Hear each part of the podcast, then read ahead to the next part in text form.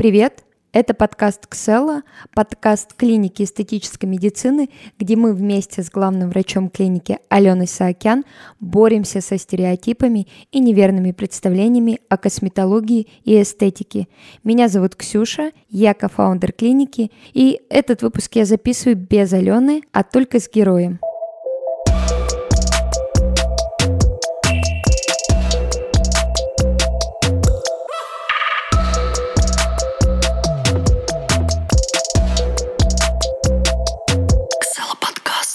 Сегодня я разговариваю с Олесей. На самом деле регалии Олеси я могу перечислять бесконечно. Давай не От... Да, потому что мы будем это делать долго. От создателя а, собственного журнала до вице-президента азбуки вкуса. Самое главное, до а, моего преподавателя в британской школе дизайна. Олеся преподавала у меня а, стратегию, маркетинг. Лучшие четыре года в моей жизни. И еще куча всего, что связано с разными с советами, коммуникациями. Да, Олеся, я очень благодарна то, что ты согласилась прийти Спасибо, ко мне что сегодня. ты меня позвала поговорить о том, о чем мы уже давно хотели поговорить да, со всеми. Да, на самом деле вот то, что мы сегодня будем обсуждать, мы за и чашкой чая, и кофе обсуждаем уже очень давно. И в разной тональности, и нежной да. Да, да, да. Э, давай начнем вот э, с вопросов, которые я заготовила. И первый, на самом деле, это то, э, скажи, с чего началась для тебя вообще косметология, в каком возрасте? Слушай, ну я просто из того поколения, у которого не было денег на косметологию, потому что реально сейчас, ну, все смеются, когда мы говорим про то, что в нашем возрасте, но реально в нашем возрасте это был конец 90-х, и у людей еды не, на, на еду не было денег, а не то, что на косметологию. И поэтому, ну тогда появились первые глянцевые журналы, мы увидели красивых женщин с ухоженной головой, с ухоженным лицом, с ухоженными зубами. Я, кстати, забыла, как выглядят такие женщины, я скажу честно, потому что Москва изменяет сознание. Но здесь мы были в одном курортном городе, который нельзя называть, потому что нам не дадут визу, потом дальше никуда. Вот. И я увидела максимально натуральных женщин. Ну, женщин, которые ну, вот когда мы там говорим натуральное старение, вот если кто-то забыл увидеть, ну, как, как это выглядит, то вот я увидела женщин, ну, заломами на коже, с, с тусклыми волосами, потому что мы знаем, что с возрастом волосы теряют тусклость, что эмаль приобретает другой цвет, да, там улыбка меняется. Вот. И на самом деле, ну, у меня началось, наверное, лет в 25 или в 26, когда я задумалась над тем, что эм, ну, проблемная кожа не может быть до 25 лет. Ну, то есть, если у тебя проблемная кожа, если у тебя высыпание прыщи, то в 25-26 тоже нужно что-то с этим делать. Ну, как бы, и поэтому я пошла к косметологу и к эндокринологу, потому что всегда была системная девушка. Да, вот с этого и началось. Но это были пилинги, пилинги первых поколений. И я хочу сказать, что пилинги первых поколений породили то, что большинство из нас сейчас борется с пигментацией, потому что они, конечно, были безжалостны и беспощадны. А скажи, а вот мама у тебя была таким примером? Просто у меня лично была мама, у нее не было доступа там угу. к каким-то серьезным косметологическим процедурам, но там замораживала ледок, там, знаешь, в морозилке. Слушай, это делали все советские, да. это вообще советские женщины. Если мы поговорим вообще о том, что они делали, они, конечно, были богини, потому что а, начиная с того, что вот мы сейчас там ну, хочешь побрей ноги, хочешь удали воском, хочешь на шугаринг, хочешь на лазер. А в нашем советском детстве, если кто-то помнит папин станок для бритья, кстати, несчастные папы орали на всех. Не трогайте свиньи мои станки для бритья, я этим брею голову, лицо. Вот, соответственно, а, мамы шли на что? Они обесцвечивали волосы на ногах. Это была страшная процедура, потому что что-то надо было развести гидропедроль. Ой, я даже не слышала про такое. А мамы морозили ледок, потому что у каждой из них была вот эта вот книжка про красоту и домоводство. Да. вот в домоводстве у тебя была маленькая такая, типа, такой раздел, где было написано «ледок по утрам», там, типа, молоко. Между умываться. прочим, зарядка для лица, которая сейчас в моде, она еще оттуда. А у мамы, конечно же, э, был пластырь на лбу Ну, то есть вот она по выходным ходила, я не знаю, ваши мамы ходили или нет. нет. Моя ходила с пластырем на лбу, потому что у нее был залом, вот эта морщина гнева. А, моя вместе с Джейн Фондой, когда уже там появилась Джейн Фонда, прыгала дома, потому что не было никаких таких вещей. Но это, конечно, тебя приучает к истории, что ты должна быть, ну, как-то, не то, что должна быть, что Вообще никто ничего никому не должен, конечно. Но, но что пути и инструменты есть. Ну, в плане того, чтобы выглядеть... Мама у меня, конечно, когда выходила в свет, ну, это опять-таки характерно для советских женщин. В свете это богиня дома. Как дома попало. дайте я отдохну от угу. всего, да. Мама у меня, конечно, феерически красиво выходила в свет. У нее вот, я не знаю, там сейчас платье в горох в моде опять, а, на корсажах опять платье в моде. Все это было у моей мамы. Я не знаю, как они это находили, как они это шили. Сейчас мы заходим в интернет, посмотрели обзор. Но мама у меня была прям топово модная девушка с топово модными какими-то прическами, стрижками. Вот. Я знаешь, почему спросила? Потому что очень часто слышу от своих ровесниц, э, которые, например, э, элементарно просто умываются э, там в 30 лет и ложатся без крема на лице. Мне моя мама говорила о том, что так, Ксюша, пришла, там Ой, слушай, умылась, у меня такого не было. У меня, знаешь, что было? У меня мама подросток. Крем. Нет, понимаешь, у меня мама подросток. Мама занималась сама собой.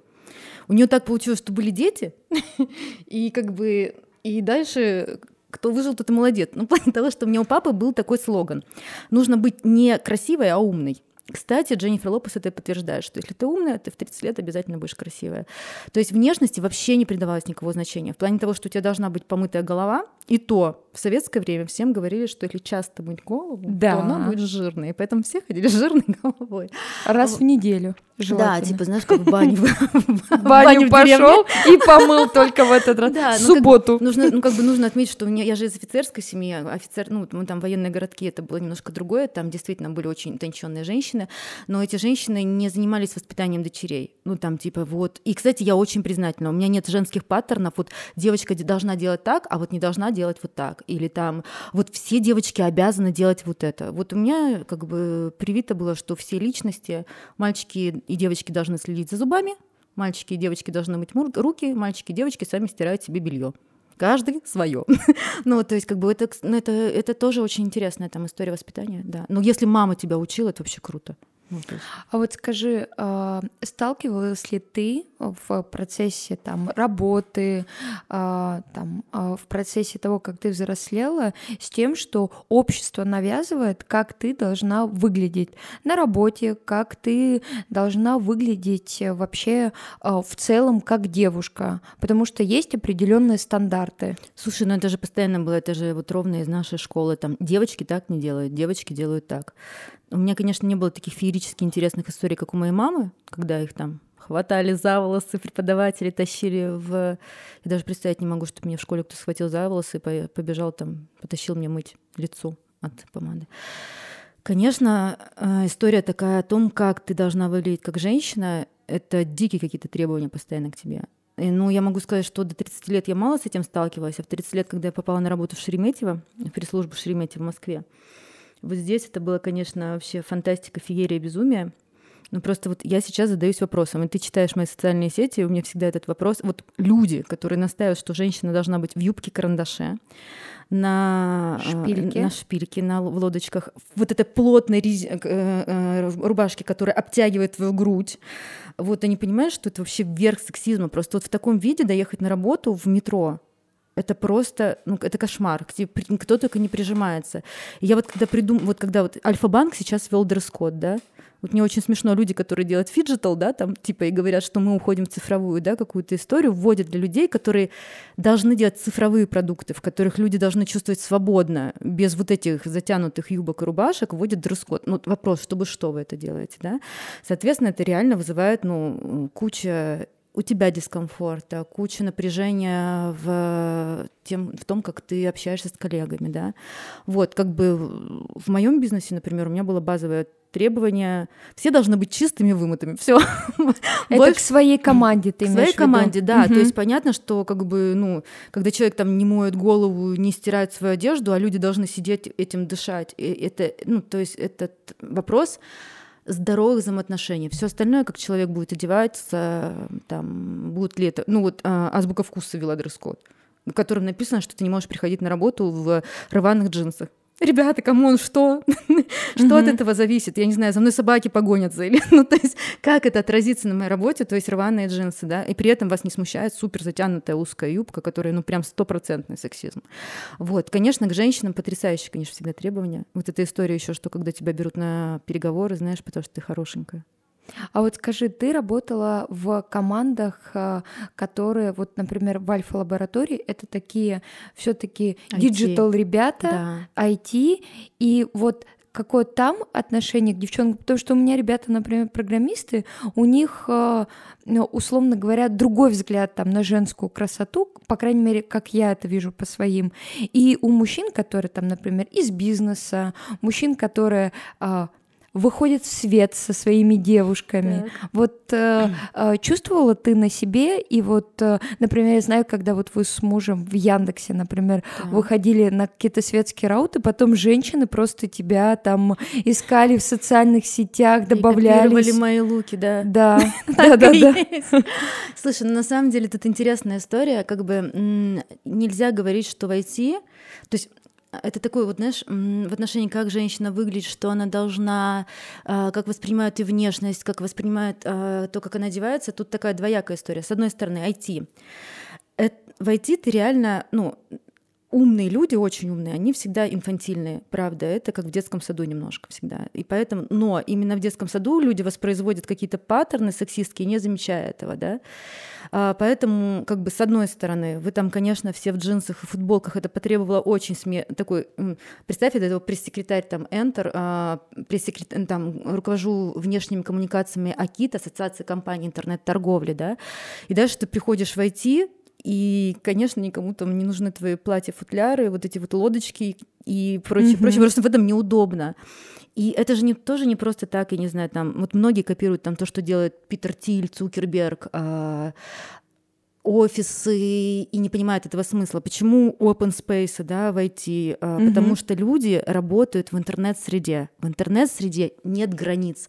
Ты не можешь создавать продукт, ограничено, вот сидя в вот этой маленькой комнате, как вот у каждого кабинет, у каждого его компьютер. Соответственно, для того, чтобы э, привести в соответствие среду внешнюю и внутреннюю, да, людей садят вот в open space. Интернет — это и есть этот open space. Это знаменитое кресло-груша, mm-hmm. которое, вот знаешь, все говорят кресло-груша, никто не понимает вообще, почему э, кто-то, кстати, забрасывает это в офисы интуитивно, а кто-то, кто заканчивал британку и разбирался в истории дизайна, понимает, что кресло груши там возникло в 60-е годы, и это первое отражение в мебели того, что мы называем UX UI. Угу. То есть пользователь садится в эту грушу, эта груша полностью обретает его как бы очертания, да, и по сути дела это первое явление в дизайне, которое говорит, а, а нам важно, что вы делаете с мебелью, а не что мебель делает с вами. И вот когда ты приходишь, соответственно, в эти команду, вы там все в джинсах, угу. вы там все в кроссовках, а вы там все, конечно, в футболках, вы абсолютно унисекс, вы все в свитшотах. Время от времени, конечно, кто-нибудь взрывает весь офис, придя в платье, потому что вечером что-то. И с одной стороны, это реальное равноправие. Ну, как бы такое... Ну, я забыла, что у меня есть декольте. Вообще, мне кажется, никто не помнил там о размере моей груди, который вот меня больше всего бесило там всегда в комментариях к моим фотографиям именно от женщин. Вот э, у женщин какой-то бзик по поводу груди, у мужчин такой нет, который приходит и начинает, о боже, это декольте, о боже, это декольте, ты говоришь, господи, да уймитесь вообще, mm-hmm. это декольте неинтересно вообще никому, кроме вас. Там ты забываешь, что у тебя есть декольте, потому что это бесформенные вещи, и, конечно, с другой стороны, как бы нужно ли так, э, там, типа, прятать свое тело? Ну, ты знаешь, что я считаю, что нет. Я mm-hmm. считаю, что даже если ты директор по маркетингу, вице-президент компании, ты имеешь право на и вообще не то, что имеешь право. Классно, когда ты выкладываешь фотки там с пляжа, еще где-то, потому что тело — это единственное место в мире, в котором ты можешь жить. Каждый человек имеет право не только на интеллектуальную сущность свою, да, но и на физическую. И поэтому, конечно, когда там мой муж в Яндексе и я там, мы выходим в Парижскую опера, и я в красивом платье, он там в красивом костюме, причем не в свадебном, да, почему еще? Как обычно это бывает, да-да-да. Да, у него специальный костюм для выхода в свет. Мы, конечно, этим а, вдохновляем много пар. попробовать себя еще в другой сущности. Вообще сущности надо в жизни пробовать. Нужно быть и такими, и такими. У нас всего одна жизнь.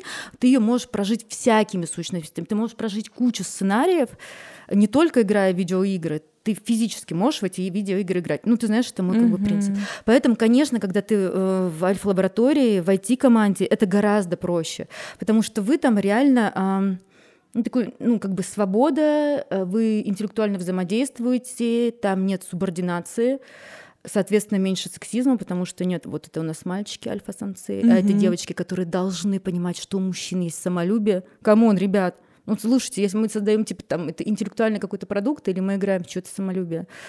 А, поэтому, когда я перешла там уже в следующий проект в Азбуку вкуса, мне было очень интересно, что прежде чем высказать свое мнение о проекте, тебе нужно подумать, что у мужчины есть самолюбие. Mm-hmm. Я думаю, в каком месте у женщины есть самолюбие? Вот это, конечно, все отражается, то, как ты одеваешься, как ты себя ведешь, требования к женской внешности. Поэтому, если ты приходишь в команду, и ты видишь, что там к женщинам вот такой список требований, как они должны выглядеть, ну, мужчин тоже жалко, на самом деле, их запихивают в эти костюмы, в которых они потеют, сидят, в этих черных, знаешь, ботинки. Я тоже хотела это сказать, Думаешь, блин, ребят, зачем? Ну, то есть, чем это облегчает ваш рабочий процесс? Чем это облегчает вашу групповую динамику? Ведь HR-штуки, они должны выстроены быть на каких-то очень понятных мотивационных вещах. Ну, то есть, если женщина женщина затянута в блузку, в которой не может дышать, а парень затянут в костюм, в которых его все его тело не дышит, и он только думает о том, что ему жарко, угу. офигеть, вы крутые сделаете, и продукты, и сервисы. Знаешь, человек, который вспотел, которому дискомфортно, он же, конечно, будет очень лоялен к своему клиенту, он же сделает все, чтобы ему было комфортно, когда ему самому так дискомфортно. Угу. Да, но с точки зрения, ну, все равно так или иначе к парням, конечно, поменьше, поменьше угу. требований, чем к девочкам.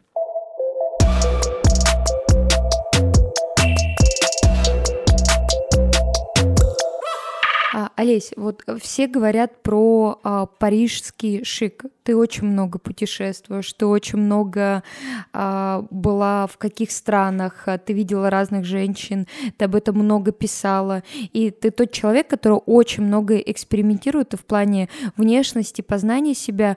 Вот мне интересно, очень часто смеются над нашими девчонками, которые там в 8 утра, условно говоря, там на каблуках, на каблуках. и с красной помадой, да.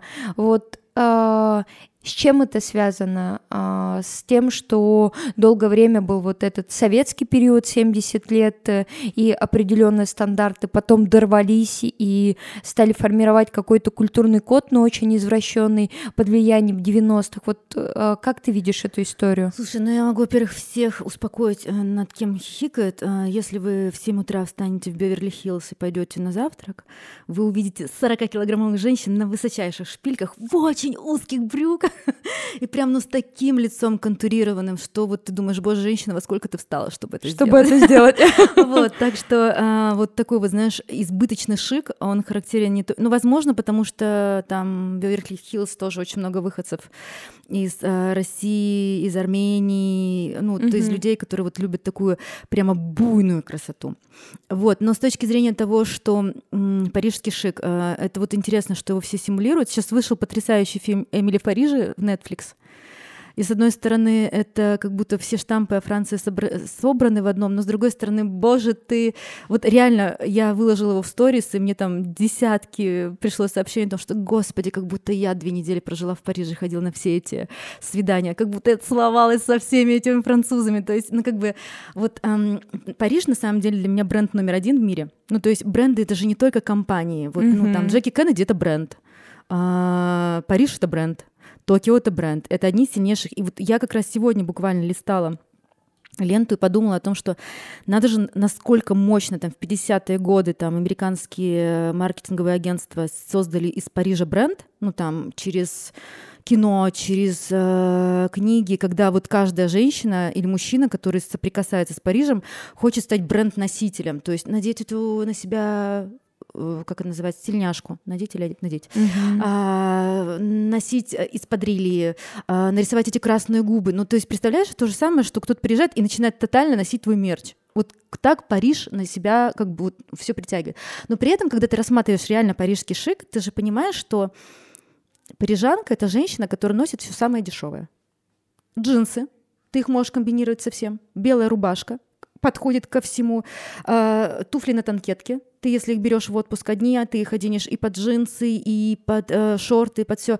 Это супер-мега экономичная мода. И все знают, что парижане и французы, если вы не знаете, то мы вам с Ксюшей сейчас расскажем, что самые большие жмоты — это французы у немцев есть хотя бы хоть какая-то а, как бы, под, да квота и подоплека того, почему вы должны бдить этот бюджет, а у французов просто жадность.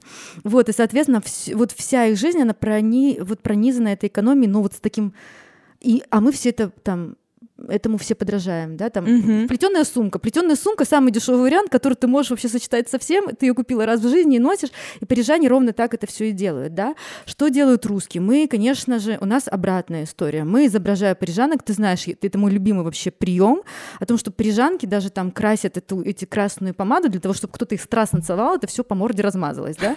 У нас, если русская девушка сделала красную помаду, она идет с мужчиной, чтобы все на нее смотрели, и не дай тебе бог потрогать ее за коленку, поцеловать ее в губы, рас- растрепать ее эту прическу. То есть женщина изображает Париж, а вот этой внутренней сексуальной свободы, вот этого немножко разврата, вот этой вот небрежности, которая для Парижа характерна, она исключает. Соответственно, она теряет дух Парижа.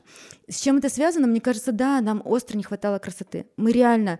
То есть, ну, я родилась в 81 году, я очень хорошо помню, что такое Советский Союз. Я знаю, что там многие люди сейчас скучают по 90-м, те, которых не видели. Ребят, come on.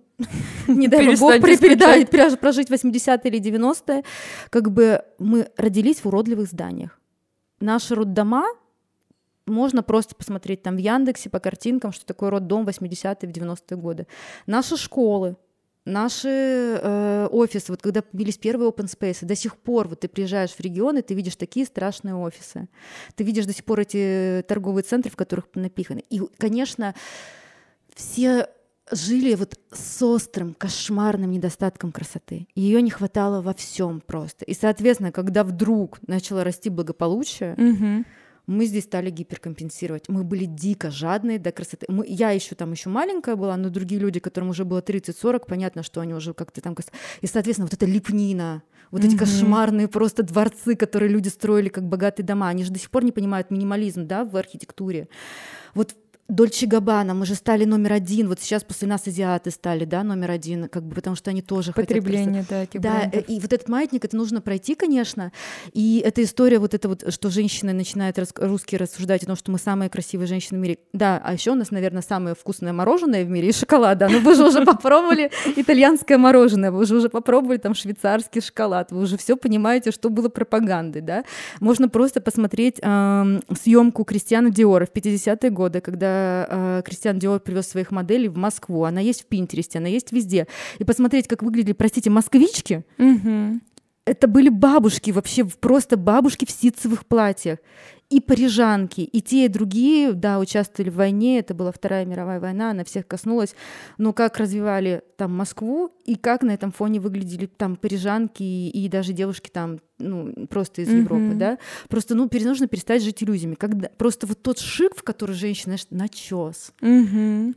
такие прям огромные-огромные ресницы. Вот даже сейчас, когда ты смотришь в Инстаграме, ты смотришь, кто больше всего набирает лайков, это девушки с гипертрофированной внешностью, это девушки, которые с огромным количеством украшений идут на пляж.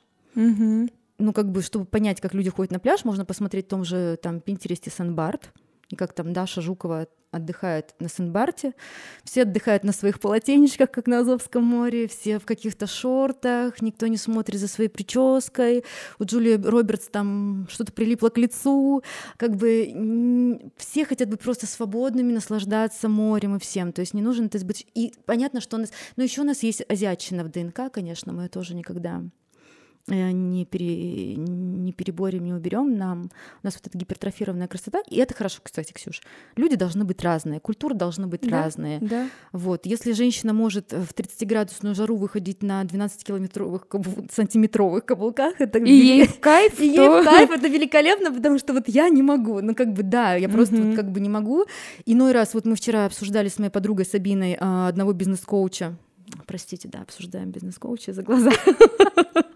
Не посадили Вот, его. И такие думаю, господи, ну 2002 год, кто больше там, ну никто же не носит там типа платформу, не потому что никто не носит, ты можешь носить все, что ты можешь делать, все, что тебе хочется. Но просто вот это вот немножко у нас есть вот этот рассинхрон, соответствие повода и Мгм. тому, как ты выглядишь. Это Мгм. все-таки очень важная история. Олесь, а вот как твой э, муж относится к косметологии? Потому что, мне кажется, у мужчин у них вообще свое отношение к э, тем э, примочкам, которые мы делаем. Например, вот у моего э, молодого человека была такая история, как он мне говорил, говорит, Ксюша, я не понимаю, зачем красить волосы? Я понимаю, зачем красить там, условно говоря, в 50 лет, но я не понимаю, зачем их красить там в 26. Вот. И у него был такой вопрос о том, что все же должно Ты быть видишь, как натурально. мои глаза. Да. Вот мне интересно, как твой муж относится. У меня муж, как бы, одна из внутренних его целей — это избавиться от тех скриптов, которые мы в голову прописали, шовинистических, которые люди воспроизводят на автомате, даже не понимают. У нас с мужем весьма конкретная концепция, каждый решает в отношении своего тела. Все, Мгм. мое тело, мое дело. А, меня спрашивают, а вот, если он побреется на лысо или набьет татуировку на голову, ну, это будет его право. Ну, то есть, как бы, я просто ну, как бы пытаясь понять, что у человека в голове, когда он там рассказывает про то, что можешь ты красить голову или не можешь красить голову. Ну, ты прекрасно знаешь, что я 8 числа померила парик, Да, а с коры да. 9 приехала и отстригла его. Ну, то есть, и там, типа, ну, это, это, это, эта история, мой муж открывает дверь и говорит, вау, класс, новая я. Ну, как бы, ну, во-первых, он выбрал себе такую жену специально, потому что он понимал, что для него вот смена контекстов, развитие, для него это важная история, хотя он выглядит очень стабильным человеком. Ам, кстати, про окрашивание волос я была дико удивлена, что там долгое время женщина, подкрашивающая волосы, считалась фу-фу-фу профурсеткой. Да, да, да. а я вот думаю, а, как бы просто, ну, реально нужно делать все то, что не разрешает тебе делать общество. Вот я просто к этому пришла, и ты будешь счастливым человеком. То есть непонятно, кому, а, кого счастливее делать седина другого человека. Или, например, если ты точно знаешь, что внутри ты рождена блондинкой, кому ты обязана ходить быть брюнеткой, понимаешь? У моего муж- мужа абсолютная история такая, что я знаю, что я делаю, я умный человек. Ты прекрасно знаешь, что прошлой зимой я набила себе пять татуировок, две, Да. которые сейчас свожу. Ну, то есть, как бы, эм, реально, э, как бы, мое тело, мое дело, это история, которая не э, травмирует кого-то, потому что мы два полноценных партнера, каждый из нас понимает там, что он может, и каждый осознает последствия для здоровья. То есть, как бы, ну, ну, я даже не знаю, как вот, ну, как бы, вот молодые Мгм. люди, если вы- у вас мам- мама рассказала или папа, что вы можете что-то рассказывать женщине про внешность, мне кажется, вам нужно поработать с психотерапевтом. Совет.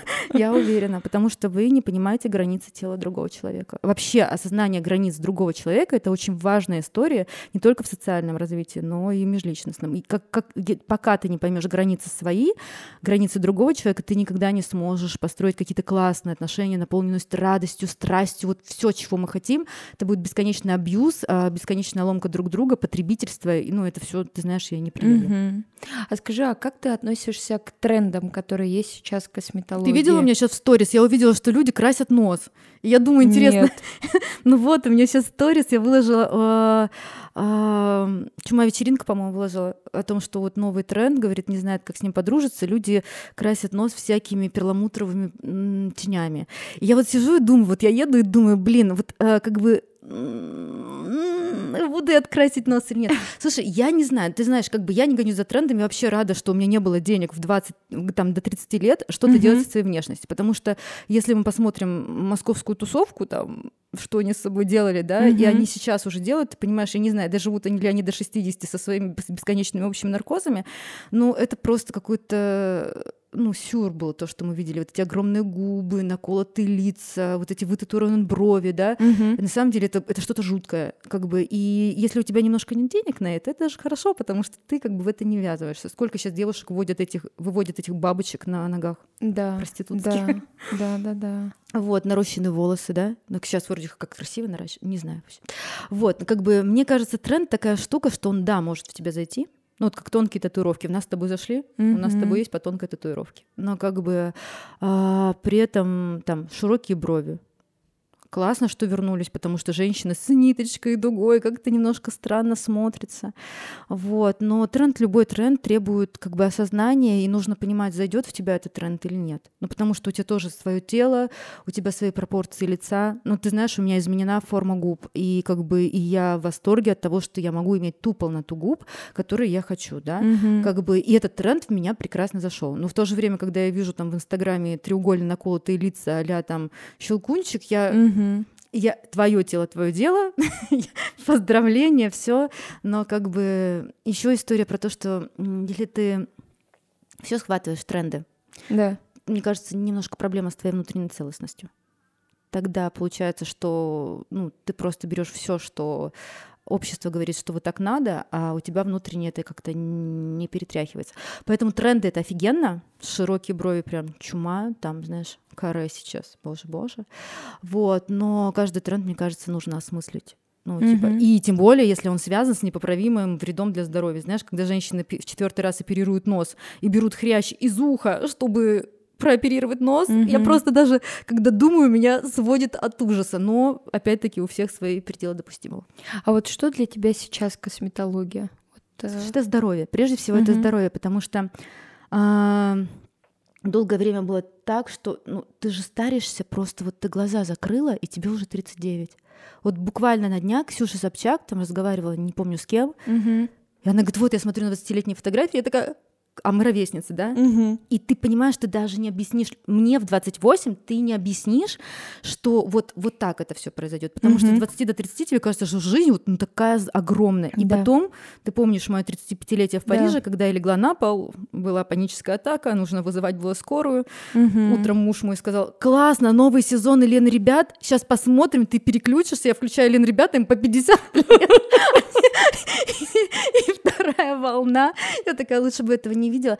То есть, как бы, э, по сути дела, твоя внутренняя сущность так быстро не взрослеет, как взрослеет внешняя да, сущность. Да, абсолютно. И как угу. бы это не к тому, что вот есть женщины, которые в 65 лет одеваются, как их э, внучка. Вот есть такие женщины, они одевают угу. на одинаковые штанишки, носят там еще что-то. Э, это как бы уже немножко такая интересная форма, да, а как бы несоответствие своего возраста. Я имею в виду внутреннего несоответствия, потому что тогда ты получается, что ты вообще четырехлетний ребенок внутри, угу. а ты в 65. Это, конечно, очень сильный разрыв, и с этим очень сложно работать. Но с другой стороны, как бы э, внутри ты так быстро, твои динамики такой нет, как начинается внешне.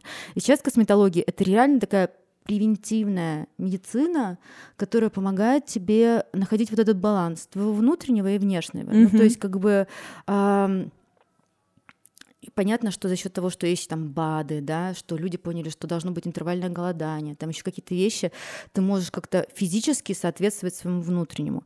Но косметология это ровно соответствие твоего внутреннего и внешнего. Вот смотрим на Дженнифер Лопес, как эта ведьма это делает. Объясните мне. Она выглядит лучше, чем я в свои 39. Но ты понимаешь, что она внутри такая же. И, кстати, ты всегда видишь этот рассинхрон, когда человек ну, так, вот так одержим внешняя оболочка, а внутри уже сильно состарился, ты тоже видишь этот рассинхрон. Поэтому для меня косметология — это прежде всего такая хорошая, здоровая помощь в том, чтобы внутренне соответствовало внешнему. Угу.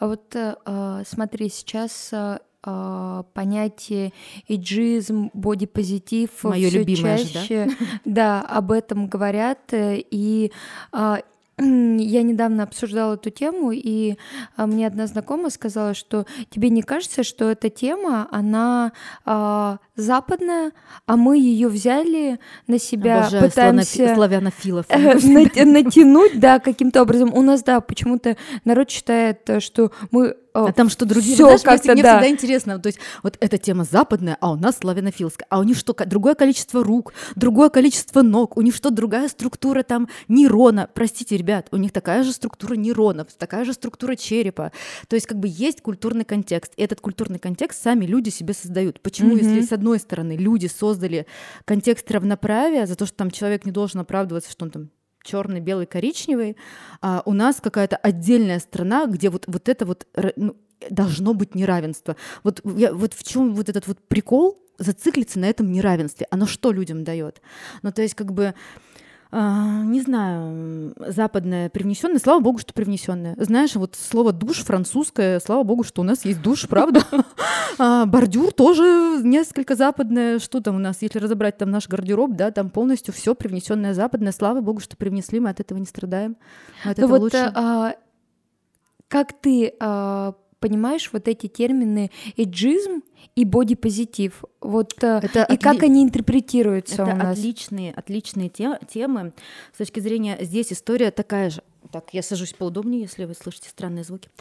А, это отличная история, потому что, ну, здесь также, а, как в красоте, маятник качнет чуть сильнее, чем это нужно для того, чтобы было равновесие. Соответственно, я вообще не принимаю, когда люди там обжираются до 300 килограмм, у них отказывает поджелудочная железа, у них отказывает сердце, у них отказывает печень, начинается цирроз печени. И качество жизни человека такое, что он не может двигаться, он не может нормально дышать, он не может нормально спать. Mm-hmm. История про то, что также, прости, как московская анорексия. Давайте посмотрим девушек, которые там типа в топе в Москве. Взрослая женщина, здоровая, не может быть такого веса. Когда мне начинают рассказывать московские красавицы о том, что там типа, ой, я ем все, давайте посмотрим, что девушки закуривают голод, девушки сидят там на редуксине, потому что он как бы принижает, да, вот как бы их трясет, они сидят при того, у них зубы скрипят, да. Девушки запивают, там, они выпивают бокал шампанского, потому что их отпускают, но не едят. Это, блин, не здоровье.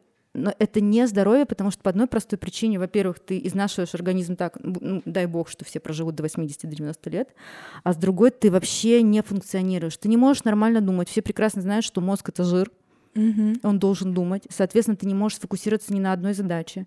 Ты не, у тебя нет выносливости просто в течение дня быть продуктивной, а у тебя дети, отсюда срывы и прочее. Ты не можешь быть э, просто там эмоционально радоваться, потому что у тебя магний, проводник э, как бы нервного сигнала. А если магния нет, то у тебя сигнал не проходит. Ты биоробот, по сути дела. Поэтому у тебя развод за разводом, потому что у тебя ты поломанный человек, который, блин, не может просто э, эмоциональное состояние выстроить. Но все то же самое происходит с людьми, которые в овервесе. Как бы маятник этот качает туда-сюда, потому что, с одной стороны, как бы да, мало кто там про то... Э, все говорят, мало кто про худенькую женщину говорит, что она то еще правда. У нас настолько, понимаешь, общество ненавистников, mm-hmm. что про худую женщину они скажут, что она палка, что у нее нет груди, что она, вот, вот найдут, что сказать. Так же, как про полную женщину, если она там не вошла в чей-то стандарт, mm-hmm. скажут, что она там типа толстуха, жируха и так далее. Я за то, что ну, женщина, ну, мой вес, ну, там, мой размер конкретный 34-36, потому что я очень маленького роста, потому что у меня достаточно тонкие кости. Я четко понимаю, когда я прям заряжена, во мне энергии, во мне всего, да, я понимаю, что когда я там гормонально сейчас набрала вес, и мне тяжело, я становлюсь неподвижная, я такая побольше полежать, я плохо реагирую на перепады давления. И когда ты такая на спорте, ты вообще красавчик. То есть, как бы, слава богу, что привнесенная Запада, понимаешь? Потому mm-hmm. что в отношении иджизма это вообще кошмар, потому что а, а, давай посмотрим людей, которые нанимают сейчас в компании, которые на полном серьезе пишут, что нам не нужны люди больше 35 лет. Mm-hmm. Ребят, правда?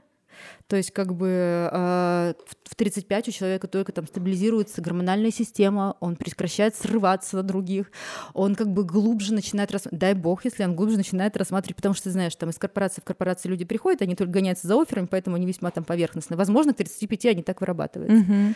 Но ну, давайте там посмотрим на кучу людей, включая там, я не знаю, там, Камали, а, прекрасного, собственно говоря, дизайнера, чьи пуховики мы вообще в прошлом году все очередь на нее остановились, да, Норма Камали, а, посмотрим там на Познера, на нашего без, небезызвестного, да, то есть и посмотрим, сколько, посмотрим на Мадонну, посмотрим, которая вообще бренд номер один в мире, да, и посмотрим о том, что сколько люди за огромную свою жизнь могут делать великолепного, прекрасного, если они в постоянном развитии. У тебя должен фокус при найме быть не на то, что человеку 35, mm-hmm. а что тебе нужен человек с потрясающей динамикой развития. И это, да, динамика в честь того, что у тебя отмирают нейроны, еще что-то, она, конечно, меняется, но не значит, что в 20 лет у тебя человек будет более развивающим развивающимся, творческим, умным, он будет в 3D решать задачку, глубинно постраивать связи. Ничего это не значит.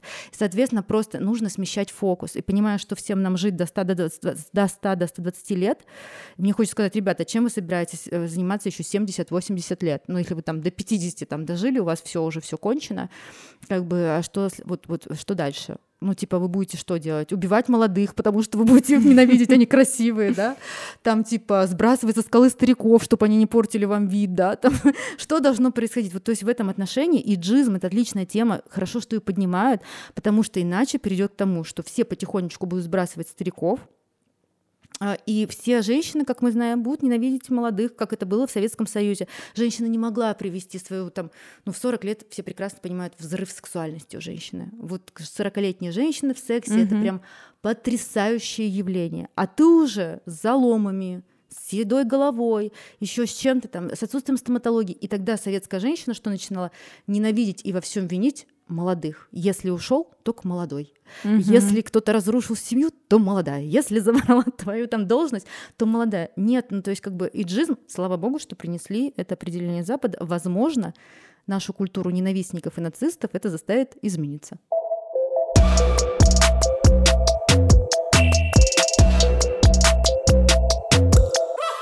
Олеся, вот ты очень много говоришь а, а, западных таких примеров, вот очень классных, которые очень сильно мотивируют. У меня есть там вообще у самой. Вообще я хочу сказать, что а, я а, там, условно говоря, в 14 думала, что в 30 лет умирают. Сейчас, когда мне 30, Ну у ты же меня... понимаешь, подожди, ты сама понимаешь, что ты не могла сама так думать. Конечно. Ты как просто вот если когда ты доживаешь до 30, ты вдруг понимаешь, что твой мозг это просто видеомагнитофон и аудиомагнитофон. И ты записываешь, тебе в 16 кажется, что ты офигеть другой. Да, Вот ты вообще да. другой. Вот у родителей секса нет, а у тебя будет. У родителей нет голого тела, а у тебя есть, понимаешь? И потом, а родители в 16 были точно такие же. И если ты в 30 не сядешь и не разберешься, что ты на автомате записал, а почему ты решила, что в 30 умирают, да? Ну, то есть, как бы я же тоже помню, что в 30 лет это вообще обреченные женщины, которые только могут бегать за 20-летними, Да. отбивая мужика. Что в этом мужике такого необычного, он тебе нафиг не сдался, что ты в меня в такой гр- вгрызлась, да? То есть, как бы, соответственно, это установки общества. И, ну, как бы, да, задавай свой вопрос, перебила. Нет, это очень классная ремарка к тому, что а, вот очень много западных женщин, которые меня мотивируют.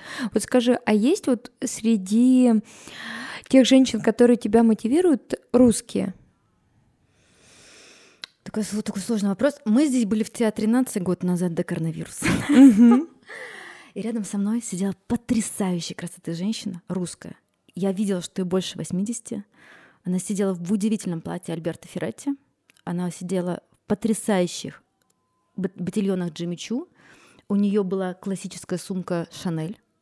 У нее была потрясающая укладка Тотал седых волос. И она пахла чем-то божественным просто. Я сидела, я наслаждалась не сколько спектаклем, сколько этой женщиной. Потому что я сидела и думала, господи, вот мне там 38 лет. Я сижу в московском театре, и рядом со мной сидит женщина, от которой я просто умираю, какая она красивая, понимаешь? И как бы, к сожалению, в нашей культуре женщинам не дают шанса а, быть красивыми. Ну, то есть вот э, там, помнишь, я разбирала эту историю, где, боже, боже, про кого же шла речь? О том, что про нашу с тобой любимую Веру Ванг, автора Мгм. моего свадебного Да. платья, о том, что она не собирает, не собирает одеваться как старуха, и вдруг к ней приходит там на woman.ru да, а, какие-то русские женщины, русские же женщины, которые говорят, вот моя мама в 60 г- жарит кому-то пирожки и полит там типа грядки. Я такая думаю, как ты ненавидишь свою маму? И как тебе, свинье такой, в твои 35, нужно дать хорошего леща, чтобы ты поняла, что мама твоя не биоробот, она живая женщина. И если бы твоя мама могла носиться на таких высоких каблуках, делать Мгм. укладки, и ты хоть пальцем бы пошевелила, чтобы она не обслуживала тебя и твоих детей, да, а просто пожила классной, красивой жизнью. Вот тогда ты была бы классная дочь. Но вместо этого ты пришла еще облила грязью другую женщину, которая, прости, э, создала просто новый рынок, которая бизнесмен, которая муза, которая работяга. Покажите мне женщин, которые миллиарды долларов зарабатывают, которая вообще рассказала, что свадебное платье — это индивидуальная история, и это высокая мода, да, это сделала Вера Ванг. Ну, то есть как бы и ты просто идешь к женщине вот такой величины и начинаешь рассказывать, что такие женщины должны там сидеть на работе, на огороде и жарить, как бы, это кошмарная история. На самом деле это настолько дремучая история, что иной раз меня, конечно, внутри прям колотит. Я думаю, боже, я думала, что взрослые могут делать в мире все. Вот ты когда маленький думаешь, происходит несправедливость, мама придет и всех защитит, папа все исправит. Ты Мгм. вырастаешь, ты понимаешь, что во взрослом мире такое какое-то критическое количество людей, которые вообще даже, ну, при этом они детей рожают, которые даже не стесняются пойти и написать вот такую вот чушь, ну, там, типа, это не робот, это не бот, да, там, это женщина, она активно сидит на этом Woman.ru. Мгм. Вот, тебя, конечно, поражает. Я не знаю, вот среди русских я не могу там сказать, что там какой-то... Мне, мне конечно, кошмарно э, думать о том, что вот у нас там только Познеры, все про этого Познера. Я пытаюсь найти хоть какие-то там, ну, как бы для себя, возможно, ну, возможно, у меня просто нет такого, знаешь, как бы... Фокуса на... Возможно, такого окружения нет. Что я вот, например, недавно смотрела фильм, который выпустила британка на кинопоиске про историю дизайна, где преподаватели британки рассказывают про историю дизайна. И вдруг я вижу студию советскую, ну, конечно, я же не в теме дизайна так глубоко, да, которые там а, занимались символизмом, которые писали манифесты еще в советское время, и я понимаю, что этим людям там 50-60 лет, ну, как бы, но там такая, знаешь, классическая московская эстетика, есть такая классическая московская женщина угу. с сединой, в трикотажных вытянутых э, вещах, э, почему-то с неухоженным лицом, э, почему-то много курящая, почему-то в каменьях обязательно вот это такая вот да, московская да, эстетика. Да, да. Это неплохо, не хорошо, просто вот конкретно московская женщина, она такая.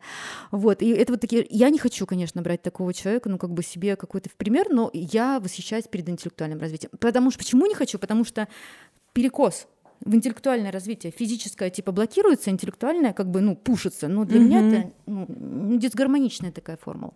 Вот а западные? Знаю, кто... Ну, вот Норма Камали. Вот ты когда смотришь студию 54, если вот ты посмотришь там на HBO а, документалку про студию 54, а если потом еще посмотришь а, а, художественный фильм про студию 54, это будет такой уже более интересный контекст, и ты смотришь на нее, ты смотришь, у нее, блин, горят глаза так, как будто она, я реально думала ей 40. Угу. И ты идешь дальше в Инстаграм, она делает просто каждое утро такие упражнения, закидывает ногу назад, скручивается в какую-то улитку, и ты такая думаешь, come on, супер просто, угу. это вообще восхитительно просто. Я просто не знаю женщин вот в России, а, которые бы, ну, вот так развивались. Не знаю, ну, как бы, а, ну, не Алла Пугачева. София Ротару. Давно я ее не видела. Я видела ее в прошлом году. Это космос. Это просто космос. Я не видела, конечно, ее в шпагате, но София Ротару для меня это просто, ну, она великолепна. А вот как ты себя видишь через 10 лет? Слушай, слава богу, никогда. Нет, знаешь, там говорят, обязательно нужно себя как-то видеть. Как бы я настолько словила историю. Вообще у меня никогда не было такой истории видеть себя через 10 лет. Вот как-то изначально, возможно, потому что мы родились во время перестройки, дальше 91-92 год, дальше 98 мы такое поколение, которое живет здесь и сейчас. И вот как бы и нас такое ощущение, будто с детства, ну нет, если бы не мой муж, который планирует все на 10-15 лет, мы были, конечно, нищими. Вот, но как бы у меня нет истории про то, что, что вот как бы у меня есть, знаешь, такой горизонт в 5 лет. Например, мне что-то интересно, я там иду куда-то поступать, что-то делать, запускать какой-то новый проект или присоединяюсь к какому-то новому проекту, потому что мне в нем все весело и интересно, и как бы и проживаю эту жизнь. И как бы и так складывается, что вот когда я там думала, что я там буду и дрессировщицей, и космонавтом, и писательницей, и преподавательницей, и психологом, и это складывается, что я могу проживать эти разные жизни. Я чувствую себя такой, знаешь, актрисой. И мне кажется, вот как раз это к эйджизму, что когда ты живешь разные жизни, ты себе должна дать больше ролей. Ты можешь быть дивой, не нужно, это не значит, что ты будешь блогер или ты будешь э, в глянцевом журнале. Просто ты дива, и ты идешь в парижскую опера, и даже не в парижскую оперу, а в свой местный театр с мужем как дива. И пускай на тебя головы люди сворачивают. Ты можешь быть музой, там вдохновлять кого-то, вдохновляться сама. Тебе нужно придумать вот самой себе больше ролей. Вот когда я когда-то написала э, для Глеба Шулешова сеть, э, ну, как бы серию статей «Как выйти замуж и не сойти с ума счастья», сама, да. у него, кстати, захватили этот сайт, и пираты, и уничтожили этот сайт. Вот. Э, но вопрос в том, что я удивилась, что женщина не умеет мечтать. Вот им как в детстве сказали, это не для тебя. Этот не для тебя. С твоим характером муж тебя будет бить а с твоим характером тебя с работы будут выгонять. Да come on! С моим характером мне будет лучший муж на свете, такой, который вам и не снился. То есть вот эту вот историю, мы для того и становимся взрослыми, чтобы менять эти установки в себя и как-то развиваться. Не знаю, какой я буду через 10 лет. Я очень надеюсь, что... Пусть это будет сюрпризом для всех Слушай, надеюсь, вы изобретут какую-то таблетку, которая остановит старение самое время 40 лет, чтобы дальше оно не шло. Вот. Ну, как бы мне, конечно, вот когда ты смотришь вот на эту историю, раз, вот и ненавижу, когда женщины начинают лицемерить, что типа они не видят старения. Угу. Раз и шея не твоя. Ну, блин, ты смотришь, у тебя шея обвисшая. Ну, в смысле, а ты как ты? Или угу. у тебя рука заламывается так, что такая... Господи, это что такое? Или, например, раньше ты могла там три часа, ой, три дня не поесть, и ты такая раз уже в тонусе, а сейчас у тебя такой гормональный животик, И mm-hmm. ты такая, чего? И ты понимаешь, что в детстве у тебя вот эта связь с телом, она больше, потому что тебе кажется, что ты де- телом владеешь. А чем ты взрослеешь, тем больше тело живет отдельно. Я не знаю женщин, которые так быстро перед это, под это подстраиваются. И даже мужчин. Вот все говорят, что мужчинам пофигу на внешность. Ну, реально, вы смеетесь? Какой мужчина будет нормально воспринимать? Вот он был мальчик, он был парень, а сейчас ему говорят дядечка. Mm-hmm. Ну, типа, и он хочет сам всем сказать, сам ты дядечка. Что ребенок внутри. Не знаю вообще, что это будет. Олесь, а у вас вот домашний уход с мужем? А, ты часто пишешь вот то, что ты делаешь, там какое-то количество там витамин вы пьете, постоянно а, разные а, там патчи, примочки. Это определенный ритуал? Ну, это становится, знаешь, чтобы что-то работало, должно стать ритуалом. Должно стать привычкой, иначе это не работает. Во-первых, я очень хочу, чтобы мой муж жил как можно дольше был здоров, счастлив по одной простой причине, что такого мужчину трудно найти. Поэтому, конечно, я вкладываю там кучу сил для того, чтобы мы оба были здоровы и счастливы. То есть, как бы я понимаю, что ему, как любому советскому ребенку, не привили э, практику того, что он должен проходить массажи. Тем более при такой нервной работе, когда ты топ-менеджер и такая нагрузка на тебя. А, соответственно, я понимаю, что я должна проявить эту заботу. И если я уже прошла этот путь осознания, то ты знаешь прекрасно, что в любую процедуру легче зайти через эмоциональный путь другого человека ты вот его знаешь, ты через него заходишь, тебе проще там решиться, не знаю, там, на, на ультеру там, или еще на что-то. Вот, да, ну как бы мы спим на anti-age подушках, Nurse Jamie, это потрясающий косметолог, мне кажется, великолепный просто. Не зря от нее там с ума сходит э, Джессика Альба, Ким Кардашьян и прочее, потому что она действительно превентивно решает проблемы старения. Да, mm-hmm. у нас anti-age подушки, когда мы поняли, что мы стали топ-менеджерами, мы плохо спим, а сон — это основная история, там, восстановление всего, э, мы спим в повязках silk. В 20 лет я не понимала, зачем девушка Вообще в завтраке это... у Тиффани спит с повязкой. Вообще рассказываю. Значит, она просто гуляла всю ночь, а как бы чтобы был глубокий сон, и мозг отдыхал, как бы вы должны мозгу сделать темно, и поэтому она и спала в повязке, потому что когда было темно, на это гуляла всю ночь. Вот, как бы вот у нас как бы силк повязки, я сплю в берушах, потому что после работы в Альфа-банке, особенно в Азбуке вкуса, мне очень сложно было уснуть. Вот вообще вхождение в сон это для многих проблема. Я всегда говорю, что тот э, бизнес, который сейчас решит проблему секс, стресс, э, сон э, и старение, это будет вообще бизнес номер один на сто лет вперед. Э, у нас есть японские валики, потому что мы понимаем, что очень много сидим, и поэтому как бы перед...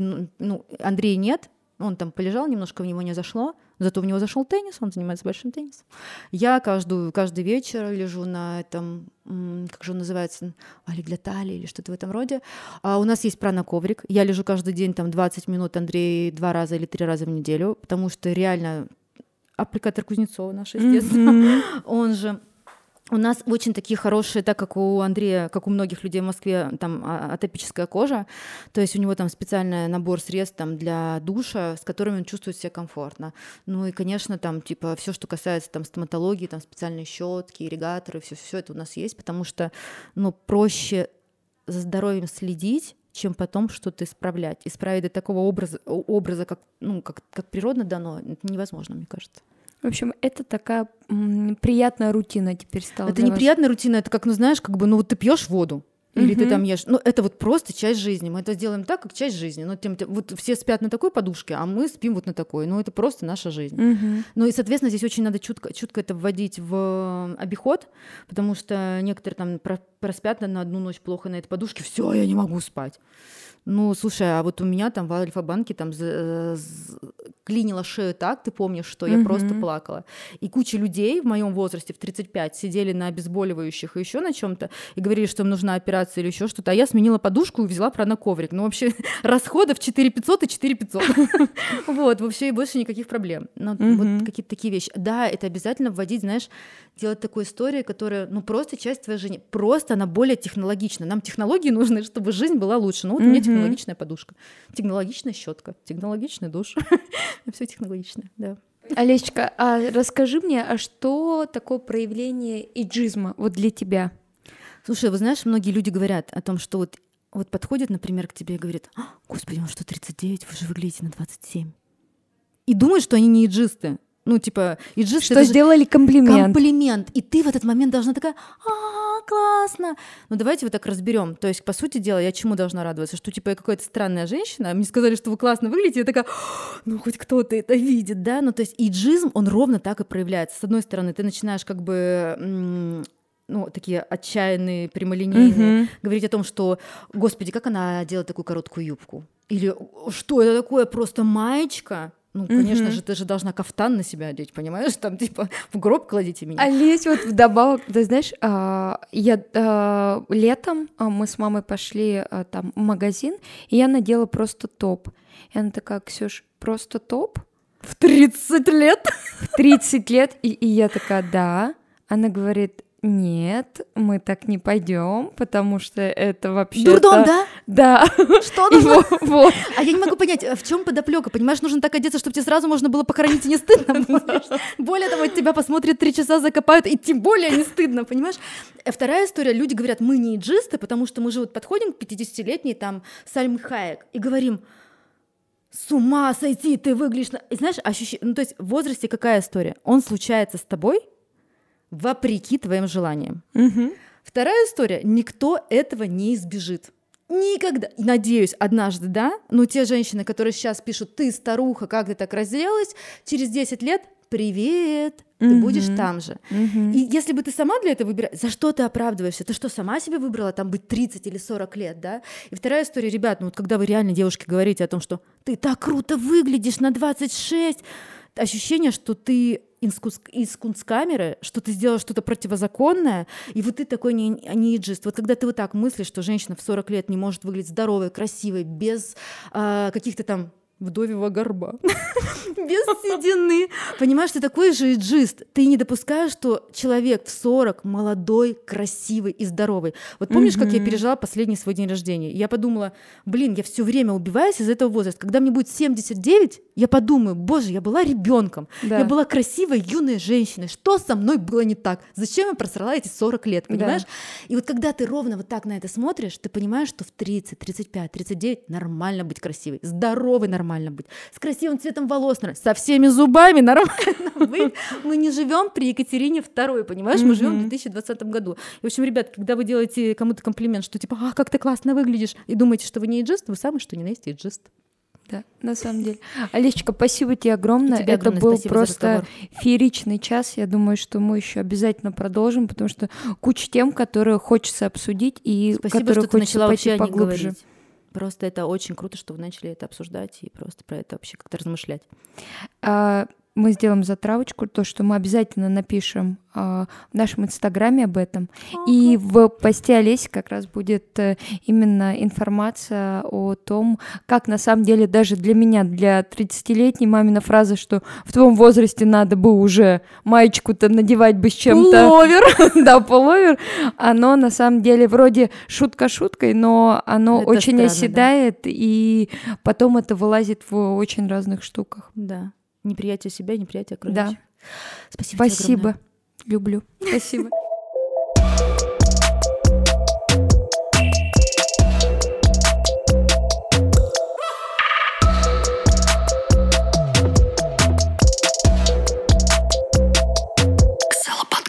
Это был подкаст Ксела. Спасибо, что дослушали этот выпуск до конца. Мы будем признательны вам за оценки подкаста на платформе Apple Podcast, чтобы его могли увидеть как можно больше людей, а также ждем ваших комментариев, обратной связи, вопросов и предложений следующей темы. Все контакты указаны в описании выпуска. До скорой встречи уже на следующей неделе.